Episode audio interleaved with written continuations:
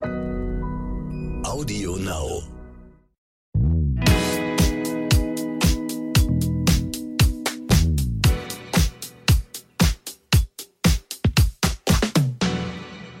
Hallo und herzlich willkommen zu So bin ich eben, euer Psychologie-Podcast für alle Normalgestörten mit der Bestseller-Autorin und psychologischen Psychotherapeutin Stefanie Stahl. Und mit dem Masterpsychologen Lukas Klaschinski. Heute möchten wir über Ghosting sprechen. So nennt man das ja, wenn sich ein Partner oder eine Freundin einfach so spurlos in Luft auflöst, sich nicht mehr meldet und nicht mehr ans Telefon geht. Alle Kontaktversuche bleiben einfach erfolglos, laufen ins Leere. Wer Ghosting schon mal erlebt hat, der weiß, wie schmerzhaft das sein kann. Und daher wollen wir heute tiefer ins Thema einsteigen. Wir merken immer wieder, es erreicht uns über so bin ich eben at randomhouse.de. Es haben uns auch ganz, ganz viele Menschen dazu geschrieben und darum ist es an der Zeit, das Thema mal anzuschauen. Klar, es ist irgendwo ein Modebegriff, ne, Steffi, man hört es immer wieder. Aber es ist nicht so selten. Also 20 Prozent aller Menschen in Deutschland, die daten, sind davon schon mal betroffen gewesen. Hast du schon mal geghostet? Ich selber? Nee, habe ich noch nicht gemacht. Wurdest du schon mal geghostet? Ähm, so lange her, meine Online-Dating-Zeit. Also nicht so schlimm, dass es jetzt so krass wäre, dass ich mich noch dran erinnern könnte. Hm. Ich äh, habe beides schon erfahren. Also sowohl aktiv als Du auch. hast auch schon geghostet? Ja, leider schon. Boah, du bist Weil- aber mutig, das auch noch zuzugeben. Ja, es war jetzt nicht so, dass ich die mit der Frau irgendwie sechs Jahre in Beziehung war und dann, äh, ich bin mal kurz Zigaretten holen, obwohl ich nicht rauche und dann nie wieder aufgetaucht bin. Das war mehr, ähm, wir hatten uns zweimal gesehen und dann habe ich einfach gemerkt, das hat nicht gepasst und ich war tatsächlich, äh, und ich würde es auch so nicht machen mehr, zu feige, das ihr zu sagen. Hm. Du brauchst jetzt gar nicht so kritisch gucken. Es war einfach so, okay. Dankeschön, dass man sich eröffnet und dann erstmal so einen richtig zornigen Blick von dir kriegt. So, Nein, ich habe jetzt nur nachgedacht. Das können wir ja Hm. Okay, ich sogar tatsächlich mal dann auch von deiner Seite des Täters aus beurteilen. Okay, das bin ich jetzt hier. so schnell geht das. Ich würde es gern erstmal ähm, allgemeiner ein bisschen fassen. Ne? Ähm, glaubst du, Ghosting tritt jetzt häufiger auf in der Zeit des Online-Datings? Ja, das denke ich schon, weil durch dieses Online-Daten ist es einfach unverbindlicher geworden. Vor allen Dingen, wenn man sich auch noch gar nicht persönlich gesehen hat. Also wenn man früher so hat man ja im Freundeskreis oder mehr bei der Arbeit oder sonst wo Leute kennengelernt oder meinetwegen auch irgendwo in der Kneipe oder in, im Club. Aber die Gefahr oder die, die die Wahrscheinlichkeit, dass man denen nochmal über den Weg läuft, war ja wesentlich größer. Das heißt, da stehen ja zwei Ängste gegeneinander. Die eine Angst ist, ich enttäusche dich, du bist sauer auf mich, das möchte ich vermeiden, ich will das nicht aushalten, also tauche ich ab. Und die andere Angst ist, ich tauche ab und dann begegne ich dir nochmal. Ne? Was passiert mit mir dann? Das heißt, äh, die, äh, die Angst davor, dem dann nochmal zu begegnen, war größer. Da, da musste man einfach mehr äh, Mut haben und mehr Format, sage ich jetzt auch mal, gerne auch mit ein bisschen Bewertung da drin. Äh, Der Druck war einfach größer, Steffi. Format, Mut. Also es ist ja, du kannst dich entscheiden, ob ähm, Scheiße auf dich in der Zukunft wartet oder du Scheiße jetzt erlebst. Und dann weißt du, der, der größere Haufen ist in der Zukunft. Darum nehme ich den kleineren Haufen und äh, werf den auf mich ab jetzt. Also das lässt unheimlich weit blicken in den Kosmos von Lukas Klaschinski. Muss ich jetzt wirklich mal kommentieren. Es gibt nämlich tatsächlich Menschen, auch wenn es vielleicht für dich schwer vorstellbar ist, die durchaus wertebezogen handeln und die sagen, was geht gar nicht. Aber ich habe vorhin bei dir auch so einen Anklang davon gehört, dass du es heute auch nicht mehr machen würdest. Also scheint ja doch so ein kleines Pflänzchen von Werthaftigkeit in dir auch zu blühen. Ja, und ab und zu wird's hier mal gegossen in Berlin. Kann man sich das vorstellen? Ab und zu kommt mal so ein richtiger, richtiger saurer Regen von oben runter mit dem ganzen Straßenmüll und gießt mein kleines Wertepflänzchen. Ja, das stimmt. ähm, we weißt du, was ich spannend finde? Warum habe ich es dieses eine Mal gemacht? Warum habe ich geghostet? Und warum ghosten Menschen überhaupt? Glaubst du, es gibt bestimmte Muster, die Menschen in sich tragen, die ghosten? Ja, sind meistens konfliktscheu, also sehr konfliktscheu, haben halt Angst, also haben mehr Angst um sich selbst als um den anderen. Ne? Also bei der Konfliktscheu geht es ja häufig darum, dass die Betroffenen sagen, ja, ich will den anderen nicht verletzen, aber das ist ja eigentlich nicht zu Ende gedacht, weil am Ende wollen sie ja selber nicht verletzt werden. Am Ende halten sie es ja nicht aus, äh, äh, wenn der andere vielleicht sauer wird oder wenn, ja, wenn sie selber dann auch eine Ablehnung erfahren. Also das ist schon mal so die, die eine große Gruppe, die äh, ganz gerne ghostet. Und dann sind natürlich auch Menschen dabei, die äh, narzisstische Züge haben, die das Ghosten auch als Manipulationstechnik benutzen, beziehungsweise auch welche, die gleichgültige Bindungsvermeider sind, so nennt man das mhm. im Fachterminus. Das heißt, die zum Teil auch wenig bis gar keine Empathie haben, sondern sich das einfach nur bequem machen. Warum ist Narzissmus oder narzisstische Tendenzen so typisch für Ghosting? Weil Narzissten unglaublich kränkbar sind mhm. und dann furchtbar wütend werden. Also, also so ein Hauptemotion von Narzissten ist ja Wut. Mhm. Und dann wirklich krass den Kontakt abbrechen, die andere Person damit bestrafen. Ja, so, das hast du davon in einem aber auch manipulieren mhm. wollen, also diese Macht ausspielen, ja, und dann gucken, wie die sich abstrampelt und so weiter und bemüht. Und die Narzissten tauchen dann ja auch gerne nochmal wieder auf, ne? Und dann geht es wieder von vorne los, ja. Also das ist so diese, diese Art auch, andere abzustrafen, zu manipulieren, die eigene Macht zu demonstrieren, na, das passiert, wenn du mich so behandelst oder wenn du mich kränkst oder wenn du mich beleidigst, wo man, weil man verstehen muss, dass Narzissten sind ja schon beleidigt, wenn der Wind weht, ja. Also es ist ja so wahnsinnig leicht, einen Narzissten zu kränken. Mhm. Und da geht es dann eben wirklich auch um so Machtspielchen. Mhm. Übrigens, Steffi, wo du es gerade so erzählst, ähm, zu den Menschen mit narzisstischen Tendenzen könnte auch das Caspering passen. Das ist so ein neuer äh, Dating-Trend nach dem Ghosting, dass man eigentlich dem anderen was vormacht, dass man ihn mag, weil man nicht als schlechte Person dastehen will und den anderen gar nicht so attraktiv oder gar nicht so anziehend findet. Ja, und dann, was passiert als nächstes dann? Naja, also was passiert ist, dass ich, obwohl ich von dem anderen nichts wissen möchte, immer freundlich auf seine Sachen antworte, aber sehr höflich und mit ein bisschen Abstand. Also Caspering ist eigentlich wie Ghosting, bloß dass ich in Kontakt bleibe, aber nicht mehr mein wahres Ich zeige. Also ich spiele quasi eine Rolle, ich mag dich, ich finde dich super, aber ich schreibe auch, es kommt nur nie zu einem Treffen, zu einem neuen. Es ist wie Ghosting und trotzdem den Kontakt wahren. Also äh, irgendwie ja, ja. auch sehr, sehr unehrlich. Ja, natürlich. Dann, ach ja, klar können wir uns treffen, nur kommt es nicht dazu. Nein, nein, klar, nee, lass uns treffen. Genau das, genau. Und dann, äh, mm, ja. Was mir auch aufgefallen ist, es sind oftmals Menschen mit einem nicht so guten Selbstwertgefühl, weil wenn ich jemand anderem Schmerzen zufüge und dann die Reaktion kriege und das was mit mir, mit meinem eigenen Blick auf mich selber macht, in so einer Art und Weise, dass ich sage, das verringert mein Selbstwertgefühl. Das halte ich ja nur aus, eine negative Reaktion von jemand anderem, wenn ich eigentlich ganz gut mit mir bin. Wenn ich weiß, okay, ich habe jetzt was Negatives in dem ausgelöst, ich kriege ein negatives Feedback, aber trotzdem bin ich der, der ich bin und das ist in Ordnung so. Das heißt, es muss ja auch in irgendeiner Weise eine Verbindung mit dem Selbstwert haben, ne?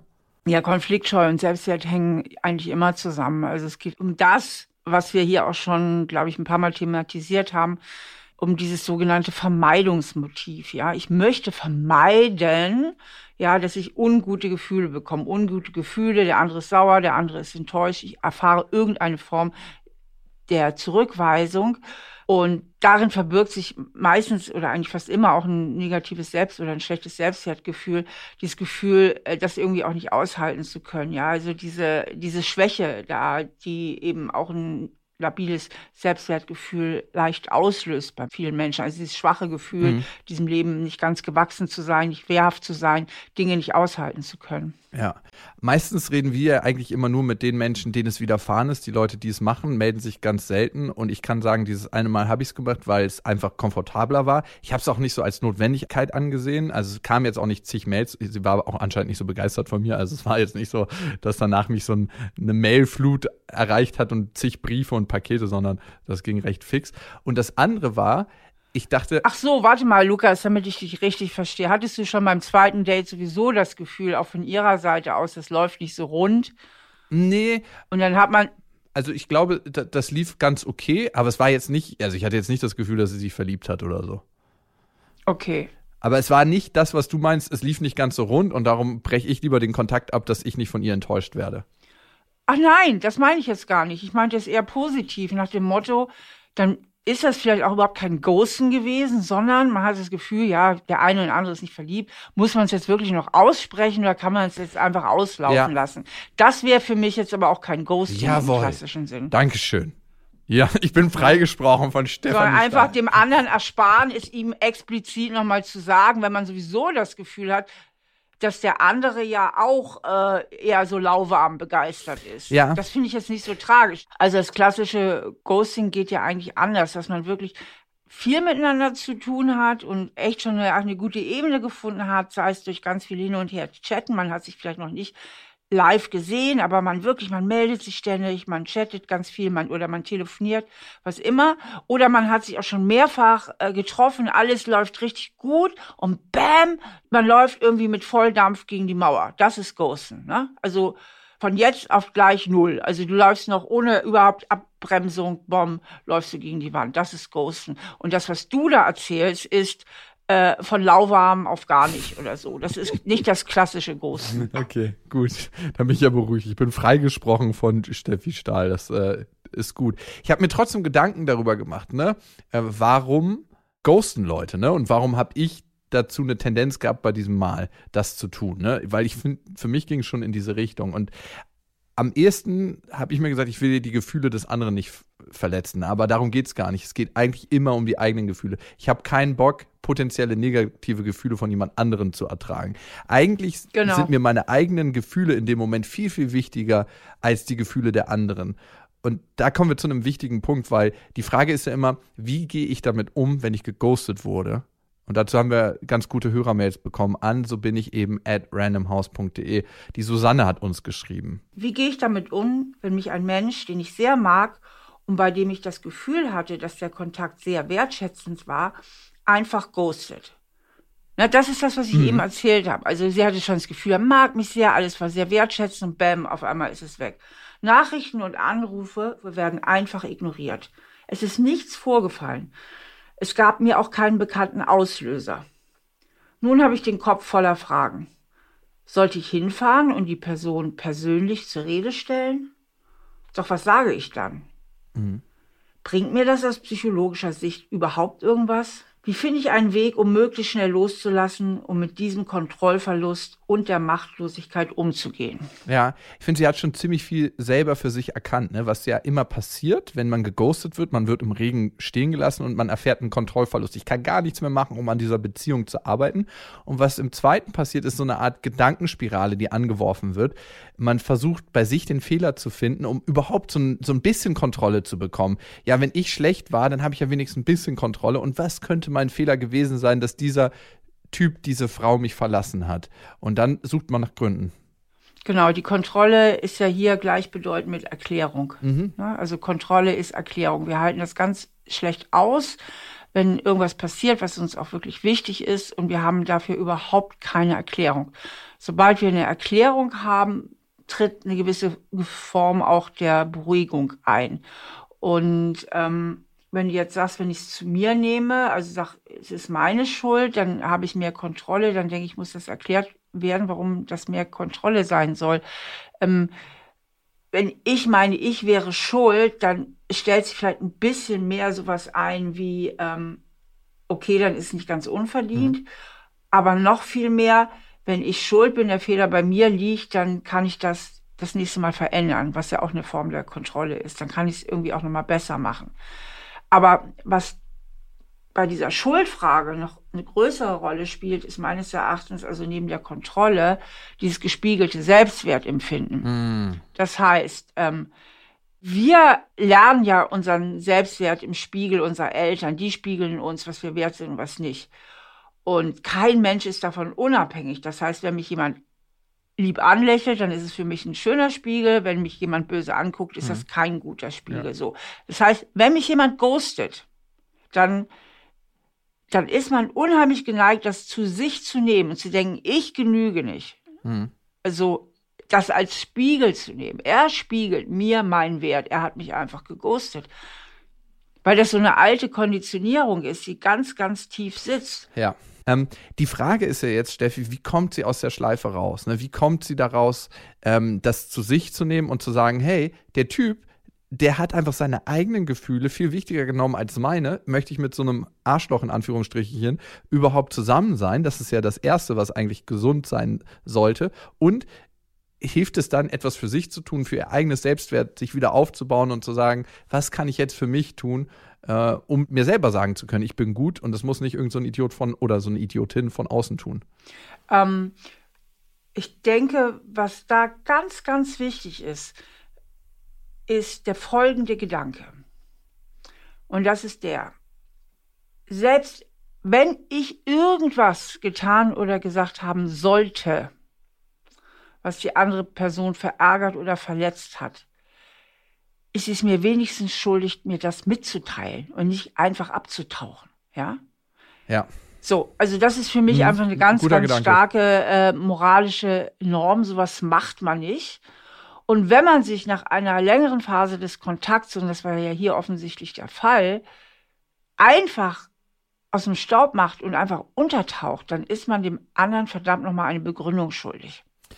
Du hast gerade gesagt, sowas macht man nicht. Das ähm, sieht in der Praxis leider ein bisschen anders aus. Und was ich immer wichtig finde, ist wirklich, will ich mit jemandem zusammen sein, der in Konfliktsituationen so reagiert, weil das spitzt sich ja noch zu. Ne? Wenn ich dann mit jemandem in einer Beziehung bin und fünf Jahre zusammen und der geht so mit Konflikten um, das ist ja ein Muster, was immer wieder auftaucht. Dass man sowas nicht macht, das werden wir, glaube ich, später noch in anderen Hörermails erfahren, dass es tatsächlich auch gemacht wird. man macht das. Ja, das war jetzt eine moralische Bewertung und nicht eine statistische. Ja, schon verstanden. Also Wertnormen. Um, es gibt Wertnormen und es gibt statistische Normen. Die statistische Dass du mir immer diese die Wert, Mehrheit Wert was? die Wertnorm ist die, Wert. was anständig wäre. Was, was kann sie denn jetzt für sich ganz, ganz konkret noch tun, neben diesem Gedanken, der ganz konkret sagt, hey, so nicht? Also ähm, Stammhörerinnen werden diese Intervention kennen, aber ich liebe sie immer wieder, weil sie einfach aus meiner Sicht mit die effektivste Intervention ist. Das heißt, dass man sich bildlich vorstellt und man schiebt zwischen sich und den anderen eine Glaswand und stellt sich wirklich bildlich vor, hey, dieses Verhalten liegt bei dir, das liegt bei dir, mhm. ne? Das gehört in deine Verantwortung und das sagt nichts, aber 0, nichts etwas über meinen Wert aus, ja, über meinen Wert. Und dann ist es natürlich wichtig, sich einfach auch abzulenken, sich nicht total in Grübeleien zu verlieren, sondern möglichst sich einen Tag zu strukturieren, viele Sachen zu tun, die einen aufbauen, die einem Spaß bringen, die einem gut tun, also sich nicht so zu verlieren in den Grübeleien. Man sollte nicht hinterherlaufen, das tut nicht gut, damit gibt man seinem eigenen Selbstwertgefühl nochmal einen Tritt. Mhm. Sie hat ja überlegt, ob sie nicht vorbeifährt und so. Also würde ich ihr dringend von abraten. Ja, definitiv. Lass es bleiben. Lenk dich ab, sieh zu, äh, dass du deinen Selbstwert entkoppelst von seinem schlechten Benehmen. Was ich schon wichtig finde, ist, dass sie diese Folge mal nimmt und demjenigen zuschickt, weil ich glaube, so ein Ghoster ist sich gar nicht wirklich klar, was er auslöst bei dem anderen. Ne? Also wenn sich so ein Ghoster klar wäre, was so ein Ghosting auslöst bei dem anderen, wie es den anderen wirklich im Regen stehen lässt und wie es auch zu einer tiefen Verzweiflung führen kann, das kann ja so, kann ja so jemand anders tief schocken. Also ähm, ich glaube, dann würde das vielleicht auch weniger gemacht werden. Ähm, das ist jetzt aber ein sehr interessanter Aspekt, den du da hervorhebst, weil das würde ja noch mal hervorheben, dass die Menschen, die das tun, im Wesentlichen mit sich selbst beschäftigt sind und mit ihrer eigenen möglichen, vielleicht Verletzung, aber noch nicht mal das, mit ihrer Bequemlichkeit zum Teil, auch was auch immer, mit ihrem Unwillen auf jeden Fall irgendein ungutes Gefühl auszuhalten und sie kaum oder bis keine Empathie haben eigentlich mit dem Gegenüber. Ähm, wenig. Ich glaube aber, weil es ihnen nicht so bewusst ist. Wenn es ihnen bewusst wird, weil ich glaube, den meisten ist ja nicht klar, was löst ein Ghosting aus, wie uns früher nicht klar war, Fliegen ist doch nicht so gesund für die Umwelt. Ne? Aber wenn es dir erstmal klar wird und in so einer Folge, wenn du es hörst, als jemand, der geghostet hat, glaube ich, wird es dir klarer. Was passiert da eigentlich? Was kommen da eigentlich für Prozesse in Gang? Weil du merkst es ja nie. Du, du hörst ja nie die Menschen, die geghostet wurden, die das dann von sich geben. Und hier haben wir die einmalige Chance, Menschen zu hören, die geghostet wurden, was das mit denen macht und was das für Prozesse in Gang setzt. Pfeifen das nicht inzwischen die Spatzen von den Dächern? Aber okay, also ähm, es gibt natürlich einen Aspekt, den man auch miterzählen sollte, und zwar, es gibt ja nicht wenig Menschen, die haben so ein schlechtes Selbstwertgefühl, dass sie wirklich denken, es ist auch gar nicht so wichtig, wenn sie sich nicht mehr melden, weil mhm. sie hm. einfach nicht so wichtig sind und weil sie dem anderen auch nicht so wichtig sind. Also die sich auch total in ihrer Bedeutung für den anderen unterschätzen. Und das würde natürlich dann wieder in deine Richtung gehen. Ja, Okay, die, die Variante ist auch nochmal neu gedacht. Dann könnte man fast Empathie mit dem anderen haben, der einen ghostet, ne? Aber ob es das jetzt braucht, Wut ist ja auch immer eine ganz gute Abgrenzungsenergie. Ähm, wir haben die Melanie, die hat uns auch geschrieben, 26 ist sie ja alt und ähm, da geht es um das Thema Ghosten nach einer Situation, die passiert ist. Mein Ex-Freund und ich waren sieben Jahre lang ein Paar. In den letzten Jahren kam es immer öfter vor, dass er mich bei kleinsten Konflikten ghostete und er sich, wenn überhaupt, erst nach ein paar Tagen oder nach ein paar Wochen meldete. Er sagte, er habe keine Kraft mehr zu diskutieren und ließ mich ohne Antwort stehen. Nach unserem letzten Streit habe ich wochenlang keine Reaktion auf meine Nachrichten oder Anrufe erhalten. Ich war gezwungen, die Beziehung zu beenden. Wie kann ich mit diesem Gefühl der Leere und der Respektlosigkeit abschließen? Ähm, ja, was mir halt auffällt bei ihrer Mail, ähm, sie hat es schon im Vorfeld zu lange mit sich machen lassen und da ist eben das Problem. Also mhm. es ist ganz, ganz oft, wenn ich über einen längeren Zeitraum mich selbst schlecht behandeln lasse in einer Beziehung, dass ich auch unheimlich in der Verarbeitung damit zu tun habe, dass ich das habe geschehen lassen. Mhm, mh. Na, also sie hat ja schon geschrieben, in den letzten Jahren hat er mich immer bei den kleinsten Konflikten geghostet und sie hat ja immer wieder ähm, mitgemacht, sie hat immer wieder eingelenkt, äh, bis es jetzt wochenlang keine Reaktion gab und sie sich genötigt sah, die Beziehung zu beenden, was übrigens ganz gut ist, ja. weil es einfach davon spricht, dass sie doch noch gewisse Selbsterhaltungsenergien hat und auch so eine Energie hat, ähm, dass ihre Würde da irgendwann schon antastbar ist, also dass sie sich nicht alles mit sich machen lässt. Das, ähm, das ist ein guter Punkt, Steffi, finde ich. Nämlich, ähm, sie hat für sich selbst erkannt, dass sie nicht alles mit sich machen lässt. Und man hat jetzt zwei Möglichkeiten, auf die Situation zu gucken. Und wir tendieren evolutionär bedingt dazu, immer auf das Negative zu gucken. Hey, äh, das ist jetzt alles so dramatisch und das ist alles so schlecht. Und klar fühlt sie sich leer, das ist auch ganz natürlich. Aber sie könnte auch jetzt sagen, hey, ich habe endlich für mich erkannt, dass ich die Reißleine ziehen musste und ich war so stark und hab's gemacht. Ich hatte endlich für mich die Kraft. Das ist ja eigentlich auch was sehr Positives, wo man auch erstarkt draus gehen kann, wo man sagen kann, ja, das habe ich jetzt für mich gemacht, das zu beenden. Und dass so ein Gefühl der Leere entsteht, wenn man eine Beziehung beendet, das ist ganz, ganz natürlich. Das war vorher zum Teil aufgefüllt von deinem Partner, wahrscheinlich auch nicht ganz. Ne? Die, das Gefühl der Leere wird auch schon vorher ein Stück weit da gewesen sein. Mit einem Partner, der so plötzlich immer wieder verschwindet und wo eigentlich gar nicht so ein richtiger Verlass ist. Ja, und ich denke halt diese, äh, und das hat ja jeder, der über längere Zeit eine schwierige Beziehung hatte und dann ist sie irgendwann vorbei. Egal, ob man die selber beendet hat oder beendet wurde. Wobei man immer noch die besseren Karten hat, wenn man sie am Ende selbst beendet hat. Mhm. Ähm, aber dieses, was man sich da alles hat bieten lassen, das zu verarbeiten, dieses Gefühl der Respektlosigkeit. Und das ist ja im Grunde streng genommen auch eine Respektlosigkeit sich selbst gegenüber. Mhm. Also, dass man einfach zu angepasst war, zu überangepasst, zu bedürftig auch, ne? Und immer wieder diesen Menschen dahinter gelaufen hat, das immer wieder aus diesem unheimlichen Bindungswunsch heraus dem anderen das immer wieder nachgesehen hat und immer wieder verziehen hat. Und da geht es ja vor allem darum, mit diesem Gefühl also dieses Gefühl zu verarbeiten, dass man das alles hat geschehen lassen. Ja. Und das macht letzten Endes. Und natürlich was. auch der Sinnlosigkeit ja. irgendwo, weil man sagt, ähm, hey, ich habe jetzt Jahre damit zugebracht, dafür, dass es kein Happy End gab. Ja, also so, das muss ja auch verwaltet werden. Ja, also das ist ja auch äh, von vielen als eine Art vergeudete Lebenszeit empfunden wird. Ja, also, und da, wenn man nicht nach den eigenen inneren Werten lebt, das macht auch immer was mit dem Selbstwert. Das steckt ja auch schon drin. Ne? Wenn ich das mit mir machen lassen habe, dann stehe ich am Ende vielleicht da mit ne, nicht so gestärkten Selbstwert und den gilt es dann auch erstmal wieder aufzubauen. Die Jahre der Verschwendung, auf die man zurückblickt, gibt es da irgendwie einen guten Weg raus, dass man sagt, naja gut, wenigstens habe ich jetzt gelernt für mich das oder was wäre eine gesunde ja, das würde ich unbedingt nehmen. Also ich würde jetzt, jetzt auch wirklich dem diese Lernerfahrung daraus ziehen und sagen, das passiert mir nicht wieder. Ich würde daraus analysieren, wie konnte es mir passieren? Mhm. Und da gibt es immer Fäden oder fast immer in die Kindheit, in den meisten Fällen, dass man irgendwie da schon so ein Thema hatte. Manchmal aber auch umgekehrt, dass man vielleicht das Thema hatte, ich kann einfach nicht verlieren. Mhm. Ja, man ist so eine Kämpfernatur und merkt einfach zu spät, wann es gut ist, auch mal loszulassen. Mhm. Die Kämpfernaturen sind ja immer sehr stark, wenn es darum geht, Situationen zu verändern, aber sie sind schlecht da drin, wenn es darum geht, dass eine Situation nicht zu verändern ist, sondern, sondern einfach nur noch loszulassen ist, ja. Mhm.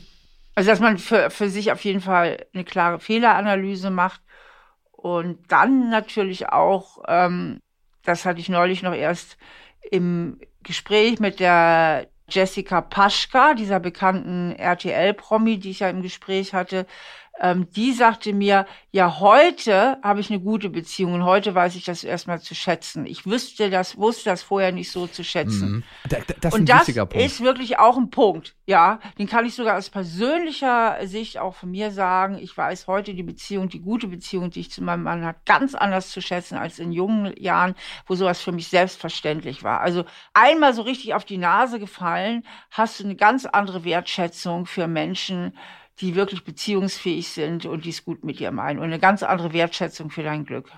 Ja, beziehungsweise wir suchen uns ja auch oft in Beziehungen Gefühle, die wir gewohnt sind. Und wenn wir Beziehungserfahrungen in unserer Kindheit gemacht haben, die nicht so wertschätzend waren, suchen wir uns auch Partner, äh, die dann mit uns das reinszenieren. Und daraus auszubrechen, irgendwann das zu erkennen, kann ein langer, steiniger Weg sein, aber eine unglaublich wertvolle Erfahrung, wenn man die Chance ergreift, das zu verarbeiten und zu integrieren. Aber wie gesagt, es ist eben, diese Begründung ist nicht immer der Fall. Also es gibt die Begründung schlechte Kindheit, ich reinszeniere was, das stimmt, dieser sogenannten mhm. Wiederholungszwang. Aber auch Leute aus guten Kindheiten, die aber nicht gewohnt sind zu verlieren.